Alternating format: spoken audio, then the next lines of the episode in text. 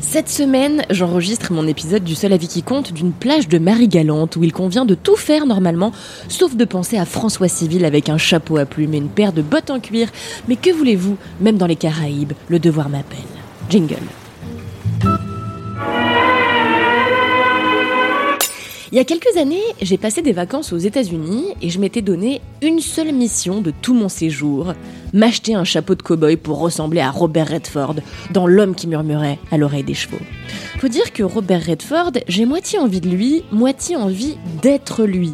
Et je sais pas ce que ça dit de ma psyché, mais sans doute rien qui vaille. Donc j'ai passé deux jours à essayer tous les chapeaux de la Nouvelle-Orléans, et puis finalement j'en ai acheté un splendide en fibre marronasse surpiqué de clous. Le problème c'est que j'avais beau porter un jean délavé, des vieilles boots et un chapeau de cow-boy, et ben je ressemblais pas du tout à Robert Redford. Tout ça pour vous dire que faire enfiler des couvre-chefs à plumes à Pio Marmaille, Romain Duris, François Civil et Vincent Cassel, eh ben ça fait pas d'eux des mousquetaires convaincants.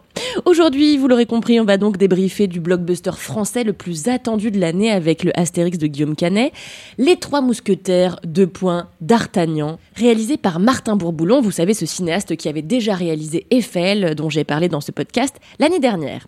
Et vous l'aurez compris, même si j'ai trouvé plein de côtés positifs au film, tous inhérents au fait euh, qu'il a coûté atrocement cher d'ailleurs, j'ai pas du tout été happé par l'expérience reconquête du cinéma. Hein. Rappelez-vous de cette bonne vieille une du film français qui nous avait tous fait hurler l'année dernière, avec les bons vieux mâles blancs du cinoche hexagonal en couverture, avec un seul titre, Objectif reconquête. Double sens gerbant et machisme décomplexé étaient donc les fers de lance du magazine qui souhaitait communiquer sur euh, les futures superproductions made in France. Bref, laissons cela au passé, on pardonne, mais on n'oublie pas. Les Trois Mousquetaires euh, d'Artagnan est bien sûr l'adaptation du plus célèbre roman d'Alexandre Dumas, le premier d'une trilogie de livres constituée donc des Trois Mousquetaires, de 20 ans après, et de Le Vicomte de Bragelonne. Je suis euh, Charles d'Artagnan. Aussi que je me souvienne, j'ai toujours rêvé d'être mousquetaire. Une adaptation sur laquelle bien des réalisateurs avant Bourboulon s'étaient cassés les dents. On se rappelle par exemple tous avec quelques larmes dans le cœur de L'homme au masque de fer, entre autres bonbons enrobés de souffrance qui ont dû faire se retourner le pauvre Dumas dans sa tombe. Et force est de constater que parmi toutes les versions que le cinéma nous a proposées, notre mouture 2023 n'a pas à rougir. Le film est prenant, il est beau, il est globalement bien incarné. Pourtant, quelque part entre un chapeau à plumes et un faux plan séquence, quelque chose échoue à convaincre totalement. Et ce quelque chose tient en un mot, conformisme. Tout est conforme dans cette super production pâtée à ce qui semble fonctionner aujourd'hui en salle, comme l'auront récemment démontré le succès de Avatar, Top Gun et autres John Wick, c'est-à-dire de l'action, de l'action, de l'action, de l'action, emballée dans une photo bien lisse et portée par des superstars.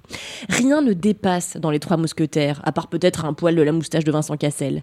Tout est propre, convenu, carré. Résultat, le film m'a personnellement tenu à l'écart de toutes les émotions qu'il s'évertue pourtant à nous faire passer avec l'énergie d'un homme qui essaye de vous convaincre de tester la sodomie. Pourtant, avec un pitch comme celui qu'on trouve sur Allociné, euh, du Louvre au palais de Buckingham, des bas-fonds de Paris au siège de La Rochelle, dans un royaume divisé par les guerres de religion et menacé d'invasion par l'Angleterre, une poignée d'hommes et de femmes vont croiser leurs épées et lier leur destin à celui de la France. Alors, on s'attend à ce que cette grande épopée de d'épée soit marquée par la sueur, le sang, la haine, comme dans le livre, quoi. Mais la sueur et le sang qu'on nous sert ici sans trop le studio, sans trop le on veut bien faire, sans trop le fric. Ah oui, et aussi personnellement, ce casting, je n'en peux plus.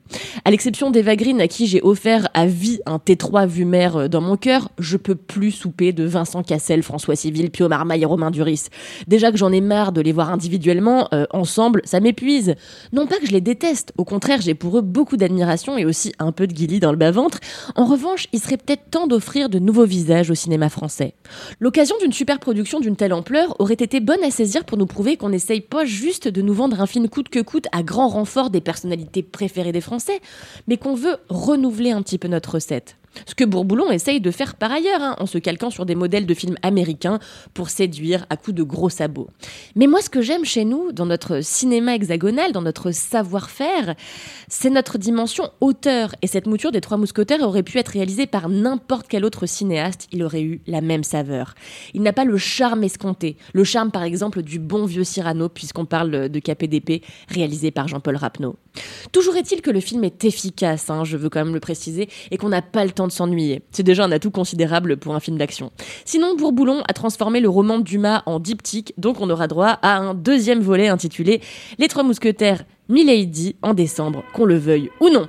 Allez, je retourne boire un planteur, je vous retrouve la semaine prochaine à Paris avec le cœur plein de somme.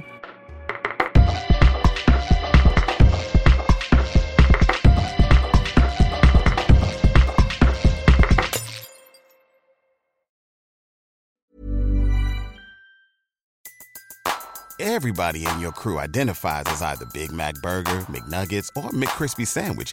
But you're the filet fish Sandwich all day. That crispy fish, that savory tartar sauce, that melty cheese, that pillowy bun. Yeah, you get it. Every time. And if you love the filet of fish, right now you can catch two of the classics you love for just $6. Limited time only. Price and participation may vary. Cannot be combined with any other offer. Single item at regular price. Ba da ba ba ba.